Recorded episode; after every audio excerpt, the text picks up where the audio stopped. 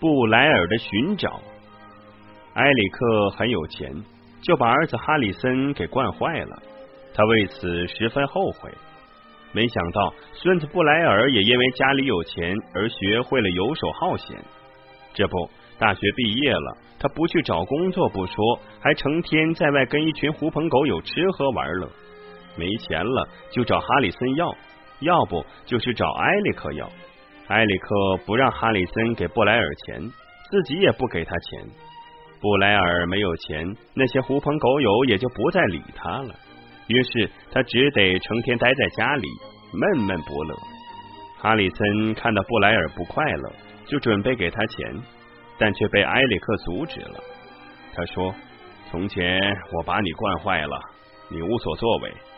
现在我就不允许你把布莱尔惯坏了。让他在家里待几天，他就会出去找工作。”果然，布莱尔在家里待了几天，就再也待不住了。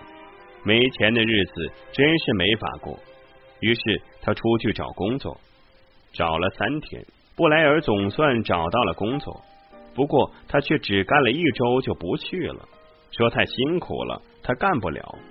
坐办公室还嫌辛苦，埃里克十分难过。布莱尔这辈子可怎么办呢？布莱尔又成天待在家里了，无所事事的他看起了侦探小说。看得津津有味，废寝忘食。这天晚上吃饭的时候，埃里克问布莱尔是不是想当侦探。布莱尔听了两眼放光，精神一振，说道：“我是想当侦探，可我当得了吗？没人请我呀。”埃里克说：“当不当得了，试了才知道。我正要找一个人，不知道你肯不肯试试。”布莱尔听说找人，连忙答应试试。埃里克告诉布莱尔说：“我有一个朋友叫斯科特，可是他离开了底特律。我这些年都在打听他的消息，却一直没有找到他。我十分想念他。听说他去了费城。我有一张从前的相片，你就凭他去找吧。”埃里克拿出了一张相片，看得出来，相片有很多年了。上面的人已经变得非常模糊，不过有一张相片总比什么都没有要好。布莱尔接过了相片。第二天一早，布莱尔背上简单的行李，踏上了寻找斯科特的征途。出门时，埃里克给他一笔钱，并说会每周打一笔钱到他的银行卡上，让他有足够的资金展开活动。等他把斯科特带回来。到时候会给他一大笔酬金。布莱尔信心满满的点了点头，他觉得此行一定会马到功成。他相信自己有这个能力。这是他的第一笔生意，他一定要做好，要让艾里克和哈里森看看，他不是个孬种。布莱尔来到了费城，面对茫茫人海，他在这里又没有一个熟人，真不知道该从哪里下手。于是他来到了公园，他想，说不定斯科特会到公园来。布莱尔一连在公园守了两天，看到了有些相似的人，一打听却都不是斯科特。看来这么找不是个办法，上报纸打广告吧，没那么多钱。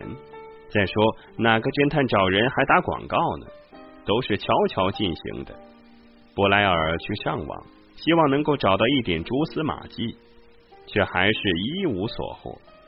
布莱尔没有办法，就采取了最笨的方法：一片区域一片区域的寻找，一个小区一个小区的守候。这样下来，花了半个月，还是一无所获。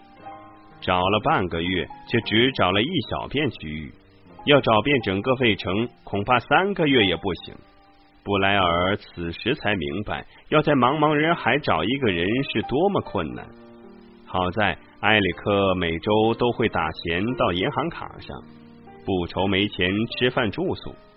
事情陷入了困境，布莱尔却不肯认输，继续留了下来。这一天，布莱尔出门的时候，看到蹲在街头的流浪汉，顿时眼睛一亮。我一个人的能力有限。要是能把这些流浪汉都利用起来，那找一个人还不容易吗？想到这里，布莱尔快步的走上前，跟那个流浪汉交谈，说他在找一个人，希望能得到他的帮助。当然，如果帮他找到了人，他会给他一笔报酬。听说有报酬，流浪汉当然答应帮忙。于是，布莱尔把斯科特的相片拿去复印，然后交给了流浪汉。后来，布莱尔又去找了许多流浪汉，都对他们说了相同的话。每个流浪汉都表示愿意帮忙，自己只需要注意一下路人，找到了人就能得到一笔报酬。这事儿实在是太划算了，人多力量大。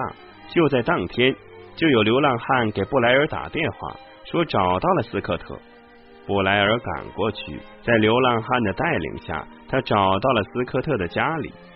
果然跟相片上的人长得一模一样，只是这人年纪大了一些。一问，这人正是斯科特。布莱尔把斯科特带回了家。埃里克和斯科特一见面，两人就紧紧的拥抱在了一起。斯科特说：“你想见我，在电话里不说，却叫布莱尔来接我。”埃里克说道：“他想当侦探，我就让他来找你。没想到他还真把你给找到了。经过这些日子的锻炼，他长大了。”一旁的布莱尔这才明白，埃里克让他找斯科特，是为了让他得到锻炼，找回自己。